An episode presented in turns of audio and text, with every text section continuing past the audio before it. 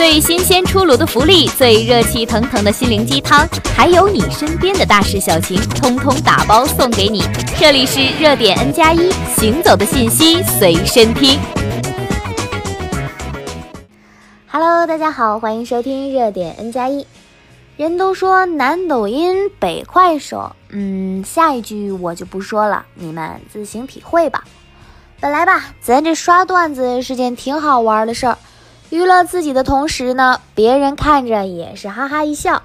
但是四月十九号晚上十点左右，小张和老公还有朋友一行五个人在萧山开发区烧烤摊聚会。突然，邻桌的李某拿着一串烤馒头片就过来了，说：“来，我拿着馒头片换你们一串烤肉。”小张几个人吧感到莫名其妙，便拒绝了对方。这个时候呢，李某便直接拿馒头丢在他们的烧烤盘里，硬是拿走了一串五花肉。这算抢劫吗？该报警了吧？我相信五花肉自己也很懵逼。哎，快放我下来，放我下来！我怎么跑到别的桌子上去了？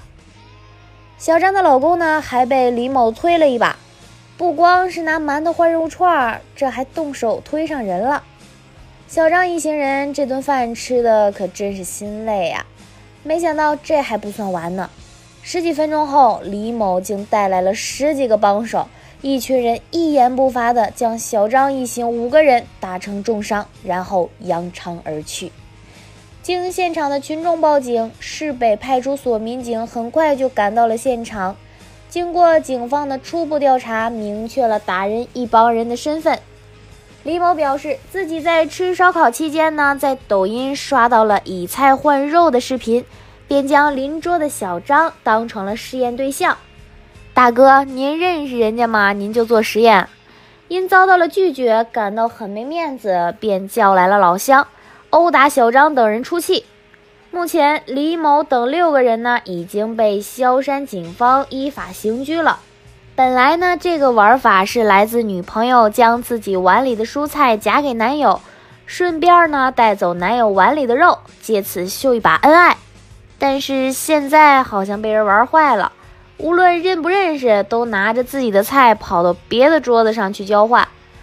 哎，你说我在这吃的好好的，您这一筷子扔我碗里一根菜，我这顿饭是吃还是不吃了？再说了，咱们也是真不认识呀。所以呢，不要因为好玩什么都想尝试，这基本的素质问题，咱们还是要遵守一下的吧。我记得前一阵儿在抖音里大火的海底捞网红吃法，在锅里又是煮粥，又是自己制作锅底的。导致很多地方的海底捞都没有四宫格的火锅了。还有前两天上热搜的小孩模仿抖音视频弄伤自己六岁的弟弟。抖音虽然现在已经上线了危险视频的提醒功能，但是还是要提醒所有朋友们不要盲目的跟风模仿，避免造成危险。最后呢，也希望抖音在接下来的时间可以更加完善自己的监管力度，避免这些危险视频的出现。好了，以上就是今天的全部内容，我们下期再见。